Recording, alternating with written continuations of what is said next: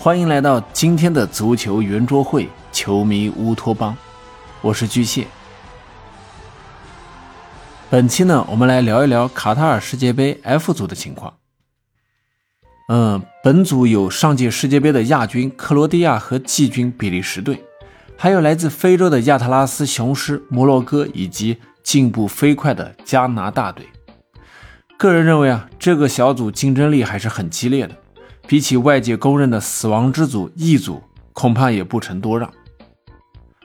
我们先来看比利时，相比四年前的阵容，今年的比利时的整体实力有所下滑，特别是后防线尤为明显。因此，对于欧洲红魔而言，想要超越自己上届季军的成绩，难度应该是很大的。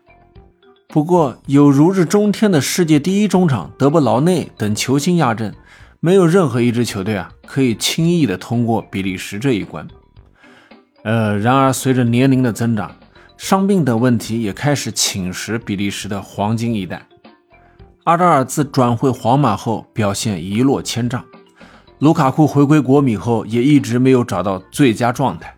虽然前锋线饱受伤病困扰，但对于比利时而言，最大的隐患还是来自于后防。好在他们身后还有库尔图瓦，这是比利时最后一道屏障了。逐渐老去的比利时黄金一代历经打磨，迎来三十而立。志存高远的比利时队期待着再次完成自我超越。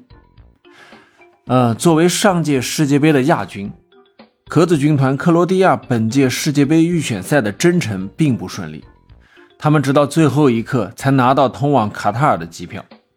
与比利时问题相同，克罗地亚人也陷入了年龄老化的漩涡。本届世界杯啊，他们的平均年龄达到了二十七点三岁，球队在三条线上的核心球员依然是四年前的选择，而三十七岁的莫德里奇依然是克罗地亚队中当仁不让的灵魂与旗帜。莫德里奇的最后一曲魔笛，不知道能为广大球迷吹出怎样的旋律。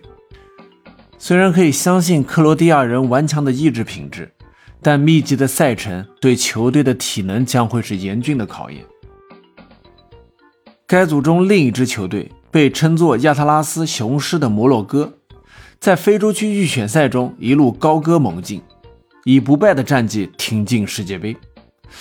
这支球队啊，他的两个边路实力很强。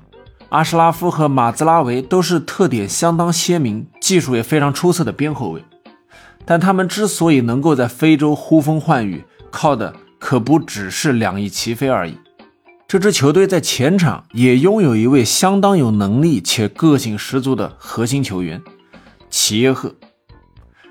但是这支队伍最大的隐患其实是临阵换将，对任何球队而言。临阵换将都毫无疑问是件风险很大的事情。球队首场比赛就是与加拿大的生死战，一旦有失，就基本宣告了球队在本届世界杯的死刑了。不过，对于摩洛哥足球和关注摩洛哥的球迷朋友来说，即使小组出现非常困难，也要尽情的享受足球。最后，我们来看一下加拿大队。枫叶军团上一次进入世界杯决赛圈已经是三十六年前的事了。其他球队可能会对加拿大队比较陌生。加拿大足球在很长一段时间都处于冰河时代，甚至啊一度和我们中国男足不相上下。但是最近几年，加拿大足协痛定思痛，培养了一大批年轻球员，再加上合理的规划，以至于在看到加拿大队资料后啊。我个人感觉加拿大队实力并不弱，年轻人非常的多，而且速度普遍都很快。阿方索·戴维斯无疑是这支加拿大的灵魂人物。此前在与柏林赫塔的比赛中遭遇了伤病，不过据最新的消息，球员本人已经抵达了卡塔尔与国家队会合。这对于枫叶军团来说无疑是重大利好。在本组的比赛中。加拿大与摩洛哥比赛是非常重要的，必须取胜才能谈出线的可能。面对比利时和克罗地亚，爆个冷门取胜，也许会成为本届世界杯的黑马。嗯，其实 F 组的几支球队啊，实力差距并没有纸面上看上去的那么大。四支球队任何一场比赛稍有不慎都有可能翻车。嗯，总体说来，比利时的出线应该是没有悬念的。但是摩洛哥和加拿大一旦爆冷的话，克罗地亚就很有可能翻车了。好了，今天的足球圆桌会就到这里，感谢您的收听，欢迎您在评论区与我互动，我们下期接着聊。